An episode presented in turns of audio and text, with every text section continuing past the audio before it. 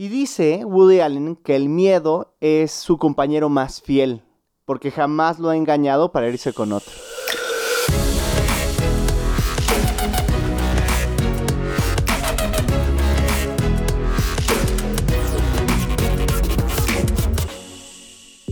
Hola, somos Joe y Moy, dos hermanos magos que nos aventamos a vivir de nuestra pasión, la magia. En este podcast te revelamos algunos de los secretos que utilizamos los magos para que los apliques en tu vida diaria. Descubre tu propia magia y comienza a convertir lo ordinario en extraordinario. Mi nombre es Joe y yo soy Moy. Bienvenidos. Bienvenidos al podcast. Joe, ¿cómo estás? Muy bien, Moy, ¿tú? Muy bien, muchas gracias. Y el día de hoy traemos un tema que está muy interesante y es algo que a todos nos ha pasado, que es el miedo de hablar en público, el famoso pánico escénico. Y hoy les vamos a dar algunos tips, algunas recomendaciones de cómo eliminar estos miedos. A ver, el primero. El primero, huye de las personas que te dicen que no o que te hacen engrandecer ese miedo. Todos tenemos el amigo que te dice, no, ¿cómo crees? Es muchísima gente, ten cuidado, a mí una vez me falló, yo una vez dije una tontería. Obviamente te alimenta para que tengas miedo al hacerlo.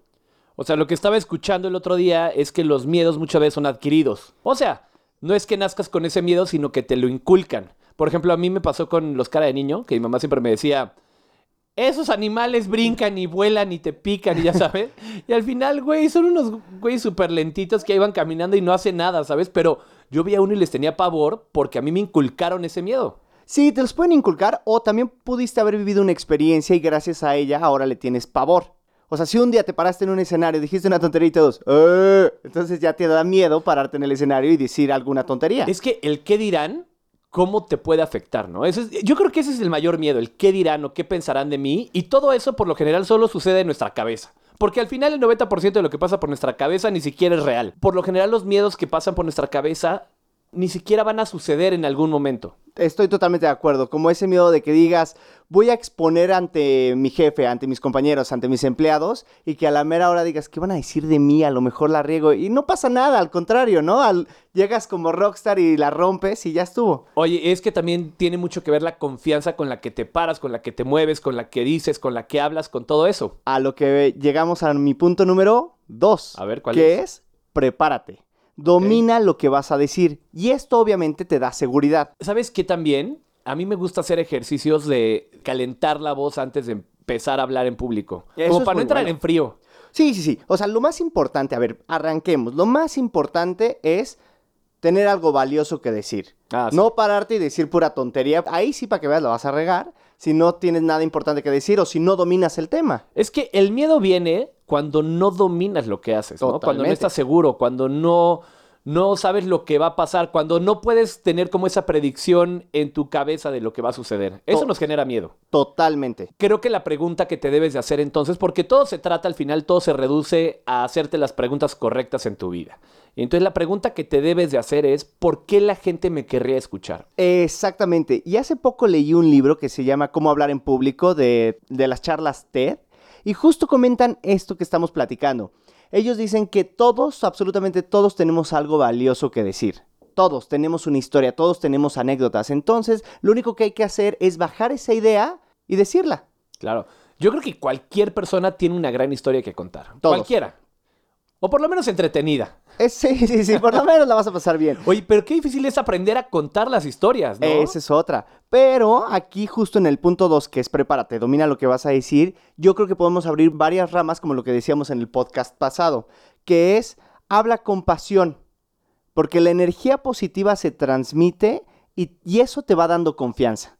A ver, seguramente te ha pasado que cuando llegas y empiezas a hablar en una reunión, tienes mucho miedo y empiezas a hablar y te empiezas a soltar. Aflojar. Ah, exactamente, empiezas a aflojar. También Y- tienen que ver las cubas, la verdad, que te echas. los tequilas que te estás echando. No, pero es que esto sucede. ¿Por qué? Porque te da, tú solito te vas dando confianza y eso es lo más importante.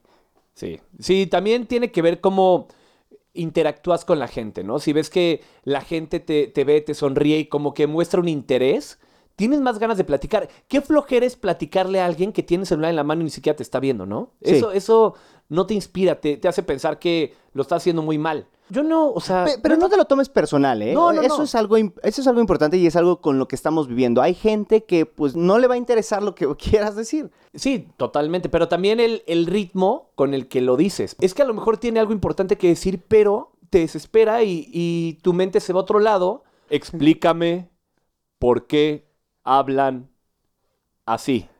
Pues porque ya te da tanta huevo escuchar que ya lo que te digan ya... Sí lo dijo, pero ya no lo escuchaste. Entonces, bueno, en el número dos ya quedamos que es prepárate, domina lo que vas a decir. Y también cuando dices prepárate, entiendo que te refieres a prepárate cuando practicas en el espejo. Como magos pra- practicamos mucho en el espejo, Ensaya lo que vas a decir. las claro. caras, ¿qué cara le voy a hacer? Claro, claro, claro. O sea, es que es importante, comunicas no solo con la voz, comunicas con todo, ¿no? Con la cara, por supuesto, bueno, con la imagen eh, no verbal.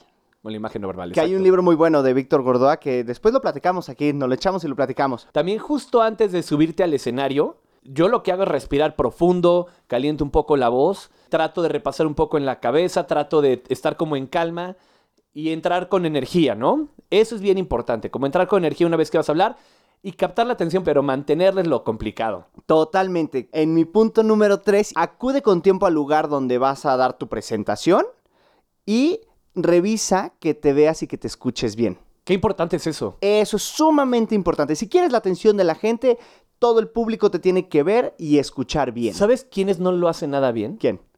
Los padrecitos de las iglesias. Yo No creo que no les- llegan a tiempo para probar su audio porque... No se entiende nada. Así, sí, sí. Exacto. Pero bueno, eso es porque tiene una muy mala acústica las iglesias, ¿no? No sé si tienes un equipo de audio, checa que se escuche bien, que tu micrófono suene bien, que no vaya a chillar, Sí. que no le pises la, la cola al, Al, al- chango. al chango. Una vez estábamos en un show y de repente alguien pasó con un micrófono frente a una bocina. Si nunca has agarrado el micrófono, no lo apuntes a la bocina porque va a chillar. Exacto. Y no me acuerdo, alguien lo puso, chilló y alguien gritó, ¡No le pisen la cola al chango! porque neta suena como un chango que le pisa la cola. Sí, sí, sí. Ahora, yo creo no, no sé qué cola le habrán pisado al chango porque fue un chillido. Pero- Oye, antes del show, aparte, yo sabes qué hago muy, bueno, que creo que hacemos los dos, es repasar en nuestra mente, pero lo que debemos de hacer y no lo que no debemos de hacer. Qué importante es eso. Por ejemplo, A ver, eso sí tú lo haces. Yo no, yo no ensayo lo que no, no, debo de claro que hacer. sí, yo, claro que sí. Y ¿Cuál? te voy a decir por qué lo haces. A ver. Porque siempre que nos dicen, a ver, el show, voy a decir una marca X, ¿eh? Ni siquiera. El show es para... eh, Sombreros. Sombreros, así se llama la marca, sombreros. Y entonces dices, puta, no vaya a decir gorras, no vaya a decir gorras, no vaya a decir gorras porque neta... No, pero eso a ti te encanta hacerlo, güey. No, yo no. no, yo, me concentro en sombreros y tú dices, Moy, no es gorras, ¿eh? Es que, güey, ya te conozco. No, nunca, nunca la hemos No, regado. nunca le hemos regado, porque ahí estoy yo para decirte. Ah, No, qué pero- Sí, es cierto, ¿eh? Pero no, yo no. Yo me concentro en sombrero. Es que, a ver, ¿cuánta gente la ha regado? Es muy normal que todo el tiempo te estés diciendo, no vaya a decir gorras, no vaya a decir gorras, no vaya a decir gorras. Y entonces llega el momento y ¡gorras! No, es, como, es como el de, repite leche muchas veces. Leche, leche, leche, leche, leche, leche, ¿Qué toman las vacas? leche. Agua, muy. Toman agua. Caí, caí, caí. Oye, Oye, estuvo bueno. Oye, ¿qué tal? Literal, Mergaleón. Helmas, Helmas. ese, güey, es el mejor ejemplo. Es el mejor ejemplo. Mayonesa McCormick. Ay, perdón, Helman. Oye, Pedrito, ¿cómo nos ha hecho felices, Ay, no? güey, Ese está- Pedrito es, es- un tipo. Güey, lo quieres de abuelo. Sí, bueno, vamos a regresar al tema. Ya quedamos que el número 3 entonces es acude con tiempo al lugar y revisa que te veas y que te escuches bien. Aquí entra también lo del espejo, obviamente, que estés pues, bien peinado. Checas que te veas bien. Ok. Número 4. Háblame como si estuvieras con tu familia y amigos. Entre más seguridad, más confianza. Así es. Así es. Entonces, si vas a decir algo, dilo como si me lo estuvieras, como si lo estuvieras platicando. Yo ensayo como si se lo estuviera platicando a mi hermano, o a mi esposa, o a mi mamá, o a mi hermana, a mis amigos. Y eso te hace estar mucho más seguro. ¿Cómo Sí, lo ves? Te, te tienes que sentir como si estuvieras en la sala de tu casa. Ándale, eso sería como Es- la clave. Es como la idea. Y eso, ¿sabes qué pasa también en los programas de televisión? Que no hay tanta gente. Digo, es raro, ¿no? Cuando haces tele, porque hay millones de personas que te pueden estar viendo, pero solo hay seis que te están viendo en ese momento y reaccionando a ti. A ver, ¿a ti qué te, te pone más nervioso? ¿Hablar en público así con mucha gente o hablar para tele? Yo creo que hablar en público. Es que lo que no Sí. ves, no sientes, ¿no? Sí, exacto. Ojos que no ven, corazón que no siente y... Dicen que existen técnicas que fijes la mirada cuando estés hablando en público, que fijes la mirada hacia un punto. A mí no me gusta esta teoría. Hacia Pedrito Sola, por ejemplo. Ándale, y ya, y entonces Ah, eso te da punto. seguridad, como que, como que fijas tu mirada, ahí te anclas y vámonos, y empiezas a decir todo. Que a mí no me gusta porque no, no sientes la vibra de toda la gente, no haces los famosos ocho. Los ocho son para que veas a todo tu público y el público sienta que hay ahí contacto contigo y eso obviamente hace como mucho más clic. Creo que, a ver, cuando se te sale de control, lo que debes de hacer es enfocarte en las personas que están hasta atrás del escenario y decir, el show va para ti. Ya haces eye contact con alguien que esté lo más atrás posible y tratas de darle lo mejor a esa persona. Digo, sin, sin abandonar a los demás, pero es que hay un efecto muy raro que a ti y a mí nos ha pasado. Hay eventos para 300 personas. Y justo los de hasta atrás son los que menos participan porque se sienten hasta atrás. Sí. Pero si hay un evento para mil personas, la persona que está en el número, en el lugar 300, donde antes era como el final, participan muchísimo, pero los de hasta atrás no. O sea, no importa cuántas personas sean, los de hasta atrás siempre se van a sentir un poquito como, pues les da el bajón, vaya. Como, Excluidos, ¿no? Excluidos, sí, y, y está gacho. Digo, es una ventaja de la tele, ¿no? Que no hay nadie que esté hasta atrás, todos tienen el mejor asiento. Pero lo que dices, sí, tienes toda la razón. Siempre eso pasa. Por ejemplo, en el Auditorio Nacional, cuando ves un concierto más adelante, pues hay más energía, hay más vibra. Y cuando estás hasta atrás, pues ya hasta la gente dice, a mí ni me ve, ¿no? O sea, Sí, sí, sí. pero, pero, pero, yo creo que ese es un trabajo del artista, que haga sentir a todo el Auditorio Nacional que estuvieran en primera fila. Oye, ¿te acuerdas la vez que fuimos y nos sentamos hasta atrás, en el, o sea, literal tocando la pared? Me acuerdo, me acuerdo que se convirtió en un stand-up el concierto de escuchar a la gente de nuestro alrededor gritar cosas. No, bueno, y era, y se volvió como una comunidad. Éramos la comunidad de los asientos baratos. Sí, sí, sí, sí, sí. Pero los más divertidos, sin duda, me divertí muchísimo. Sí, sí, sí, estuvo muy bueno. Entonces, ya quedamos que el número cuatro es entre más seguridad, más confianza. Y esto lo, lo logras hablando como si le estuvieras hablando a tu familia, a tus amigos, como Joe dijo, en tu sala. Sí. Número, número cinco. Entrégate, confía en ti, estás ahí por algo. Ya llegaste hasta ahí. Ya. Entonces ya, ya disfrútalo, vas. Déjate ir. Imagínate, o sea, si ya estás hablando enfrente de alguien, es porque llegaste hasta ese punto porque tienes algo importante que decir. Vas, es tu momento, disfrútalo. Es que, a ver, eh, justo queríamos hablar también en un podcast más adelante del, miedo, de cómo el miedo te puede ayudar, de cómo te puede llevar a otros lados. Y, y creo que aquí este punto aplica muy bien, entra como, se va a cruzar un poquito con ese otro que vamos a decir. Pero es que el miedo te debe de mover. Hay, hay personas que se quedan paralizadas, hay personas que se mueven, hay personas que luchan contra el miedo. Pero, por ejemplo, en este caso, el, el que tengas, que digas, es en un mes mi plática y sentir ese miedito de, híjole, todo podría irse al carajo y podría salir mal, es lo que te hace el ensayar, el querer ser mejor, el practicar. Si no tuviéramos ese pequeño miedo, al final a lo mejor nos valdría, ¿sabes? Entonces, creo que es bueno de alguna forma sentir ese miedito. Muchas veces a ti y a mí nos preguntan como, oigan, ¿y no les da miedo subirse al escenario? ¿No sienten... eh, ¿Qué sienten antes de, estar en frente de la gente? Y claro que hay como ese miedo, ese palpitar del corazón, pero al final de eso se trata, de sentir. Estaría horrible subirte a un escenario sin sentir, ¿no? No lo puedes... Cualquier persona que hable así, sea para 10 personas o para 1000 o para 10 mil, siempre antes de salir al escenario, sientes ese palpitar del corazón que, que es lo que te, te mueve. Y es una adrenalina indescriptible hasta que lo vives. Y eso es lo rico de hablar en público, justo esa energía, esa vida que te da, ese nervio de sentirte literalmente vivo. Soy un romántico, pero, pero literalmente eso es lo que alimenta a la gente que habla en vivo.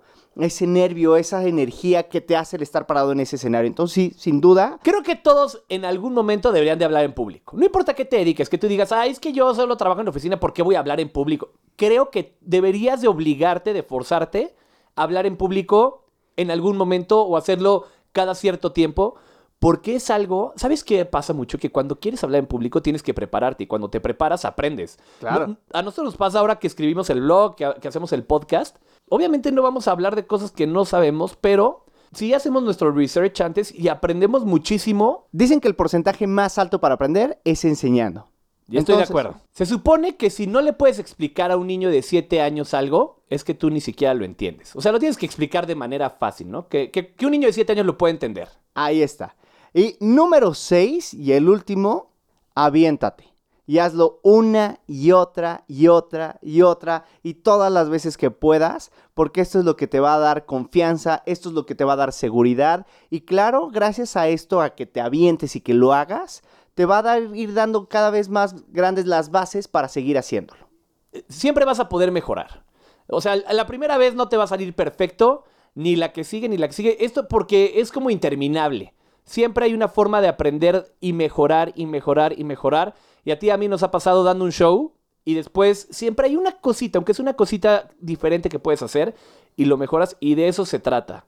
Sí, sí, sí. Considera que el, el número uno, en la primera vez que te vayas a parar a hablar en público, tal vez no salga al 100 como querías, pero gracias a eso ya te nutriste para poderlo hacer mejor la que sigue. Hay una cosa que a ti a mí nos ha pasado que creo que también es importante mencionarlo, que es de la primera a la segunda que haces, yo creo que mejoras un 50%. Sin duda. Pero de la segunda a la tercera, a lo mejor como un 40%. De la tercera a la cuarta, un 30%. Y así te vas. Y de repente ya hay un punto, yo creo que pasando las 10 veces que haces lo mismo, que ya las mejoras ya son del 2%, del 3%. Pero al principio son las más duras, ¿no? Sin duda. Y eso es, el chiste es aguantar los trancazos fuertes.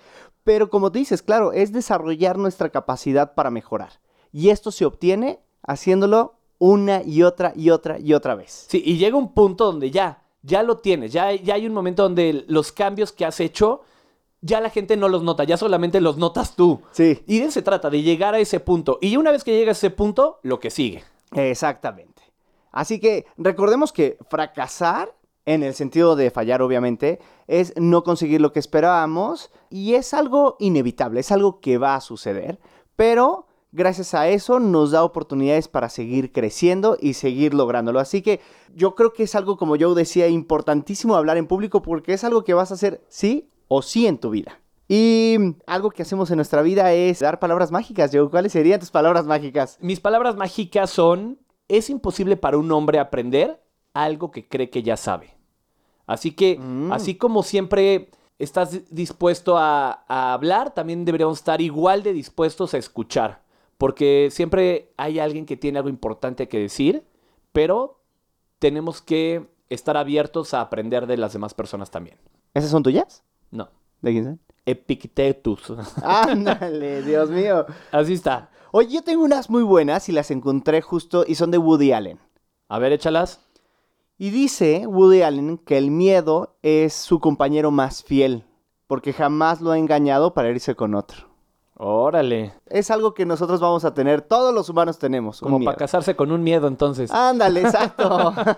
Gracias por escucharnos. Les recordamos que todo lo que, lo que decimos, lo que platicamos en este podcast es con base en nuestra experiencia, lo que creemos y lo que hemos aprendido a través de estos años haciendo magia. si te gustó lo que escuchaste, por favor recomiéndanos. Y si escuchas en Apple Podcast, puedes dejar tu reseña con cinco estrellas para que más personas nos puedan escuchar. Y si hablan en público, invítenos a verlos o díganos dónde los podemos escuchar. Nos encantaría. Mi nombre es Joe. Y yo soy Moy. Nos vemos la próxima. Bye.